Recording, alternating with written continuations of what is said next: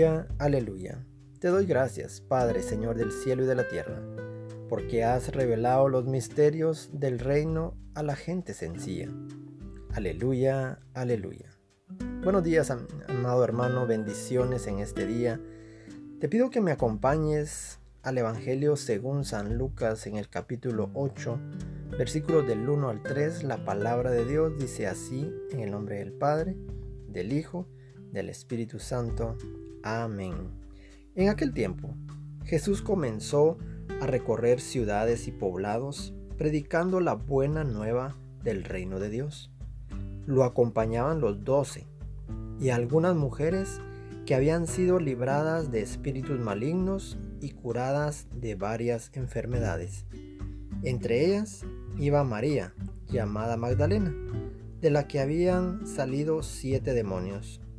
Juana, mujer de Cusa, el administrador de Herodes, Susana y otras muchas que lo ayudaban con sus bienes. Palabra del Señor. En el grupo que acompañaban a Jesús durante sus largos viajes de predicación, además de los doce apóstoles, dice que habían también varias mujeres. Jesús evangelizaba. Y mira, la palabra evangelio, porque eso es importante para poder entender todo este contexto, la palabra evangelio viene del griego eu, que quiere decir bueno, y angelion, que quiere decir mensaje o noticia. Esto quiere decir de que evangelio o evangelizar es llevar la buena noticia, la buena nueva de la palabra de Dios del reino de los cielos. En esa misión se hacía ayudar de los discípulos. Recordarán que el día de ayer nos hablaba de la mujer anónima con fama de pecadora que tuvo el perdón de, Jesús y dio muestras de gratitud y amor hacia Jesús. Hoy nuevamente se añade un nuevo toque, un nuevo detalle que a nosotros posiblemente nos pueda pasar desapercibido o pareciera algo normal. Pero en ese tiempo no lo era. Y es que los rabinos no admitían mujeres en su grupo de sus discípulos. Ellos no llamaban a mujeres para discipular. Ellos no llamaban mujeres para prepararlos en ese tiempo en la Torah en ninguna, de ninguna manera. Pero en cambio Jesús sí.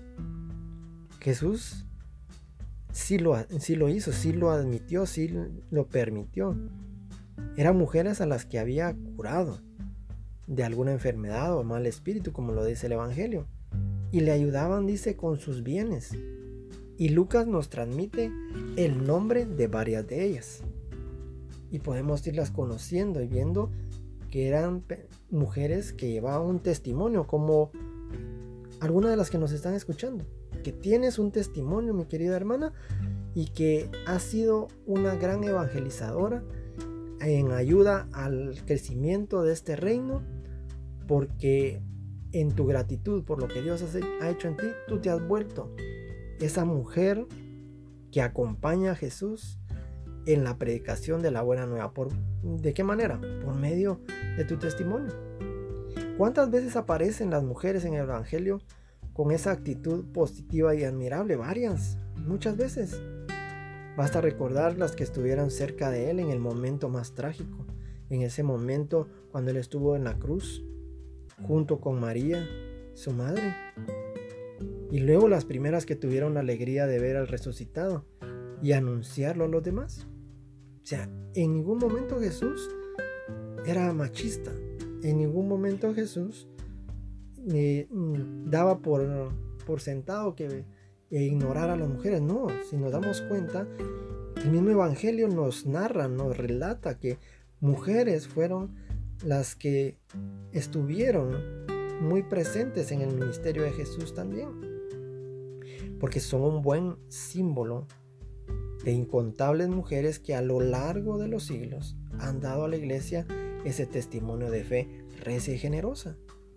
¿Acaso no conocerás tú religiosas, mujeres laicas, eh, mujeres misioneras, catequistas, madres de familia, enfermeras, maestras, etcétera, Y, y tú estás dentro de ese listado. Que ayudaron a Jesús en vida. Y que siguen ayudándolo en esos momentos. Colaborando eficazmente en la misión de la iglesia. Cada una desde su situación entregando su tiempo, su trabajo y también su ayuda económica.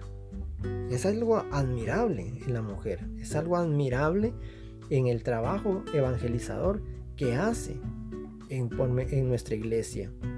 Bendita, sea tú, bendita seas tú, mi querida hermana, por ese trabajo incansable que haces de poder llevar y que conozcan y que Jesús sea más conocido, más amado, más seguido, más venerado, más buscado.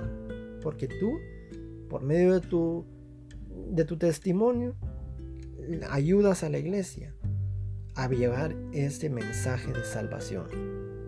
La iglesia, aunque no se ve actualmente la posibilidad de admitir mujeres a, a, ser ordenadas, porque no, no está la opción de que puedan ser sacerdotes, presbíteros, diáconos, obispos. No, no, no.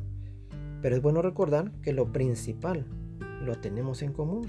La fe y la misión evangelizadora, que eso es el motor que ayuda a que la iglesia continúe en ese movimiento.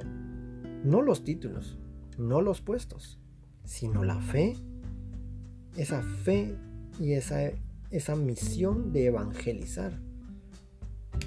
Y en eso de las eh, de que las mujeres han sido ya desde el principio eh, las que más ejemplo nos dan. A mí me encanta porque en realidad dentro de nuestra iglesia vemos la entrega en, todas, en todos los sentidos de las mujeres. Esa entrega en la oración, esa entrega en, la, eh, en el servicio, esa entrega en la evangelización, esa entrega en, la oración personal, en, buscar de Dios. Eh, es algo hermoso que podemos ver dentro de nuestra iglesia.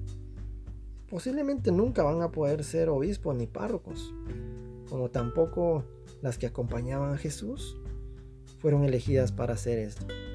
Pero las mujeres cristianas, religiosas, laicas, así como tú, mi querida hermana, siguen realizando una misión hermosísima.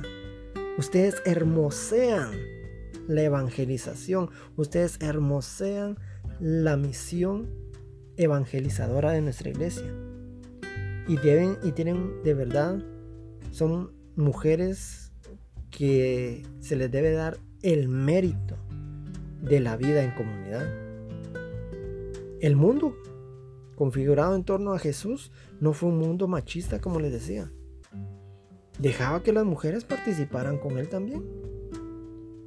Que participaran de ese ministerio.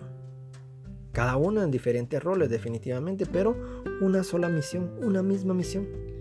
El anuncio de la llegada del reino de Dios. Es importante destacar que Lucas pone junto a los apóstoles también a las mujeres. Y cada vez la iglesia le da más valor al papel de la mujer en el mundo. A veces no entiendo cómo un grupo muy pequeño, muy exclusivo de, mujeres pelean contra esto cuando realmente la iglesia es, es la que les valoriza ese, ese papel en el mundo. Según Génesis, Dios creó al hombre, pero hombre como ser humano, que nos hizo hombre y mujer. De esta manera nos manifiesta que ninguno es más que el otro. Ambos son necesarios, ambos son indispensables, ambos se complementan. Sin embargo, los creó diferentes en todo, a fin de complementarse. Y esta es la belleza de la pareja humana. Esta es la belleza de la presencia de la mujer en la historia de la iglesia. Así que, mujer, siéntete alegre, siéntete dichosa. Y hoy, la palabra de Dios nos revela esa grandeza de la mujer en, la misión evangelizadora de, de nuestra iglesia. Así es que hoy la palabra de Dios te resalta esa y te da el mérito de esa de ese servicio que por mucho tiempo tú has llevado de la mano del Señor. Así que Dios te bendiga, mujer, en este día. Que el Señor derrame y continúe derramando bendiciones sobre bendiciones en tu vida. Que continúes viendo la mano de Dios en tu día, en tu día a día, en cada momento. Que puedas ver la gloria manifiesta de Dios en tu vida. Porque el Señor te ha escogido para ser esa misionera, como lo ha sido nuestra Santísima Madre, la Virgen María. Ánimo, sigue en la misión, sigue en la misión, sigue evangelizando, porque el Señor está contigo. Y el Señor te ha elegido mujer para que tú puedas ser esa llave que abra esa puerta para que muchos puedan llegar a los pies de Cristo. Oh mi Dios, creador y dueño de todas las cosas, míranos. Y para que sintamos el efecto de tu amor, concédenos servirte de todo corazón, Señor. Tú nos has otorgado la gran dignidad de ser hijos e hijas sin distinción lo femenino y lo masculino son expresiones de tu divinidad. Y los dos son complementos. Complementos ideales, Señor, para hacer posible la vida. Te pedimos por todas las mujeres del mundo que no ven reconocida su dignidad. Señor, levántalas bendícelas, llénalas de tu espíritu, Señor, y hazlas esas misioneras, llenas de tu Santo Espíritu, Padre.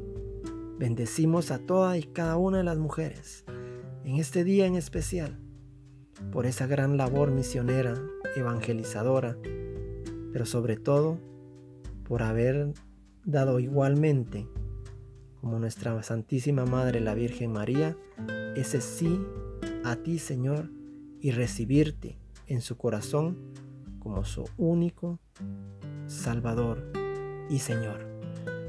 Nos bendecimos Padre en el nombre poderoso de Jesús. Amén y amén. Bendiciones hermanos.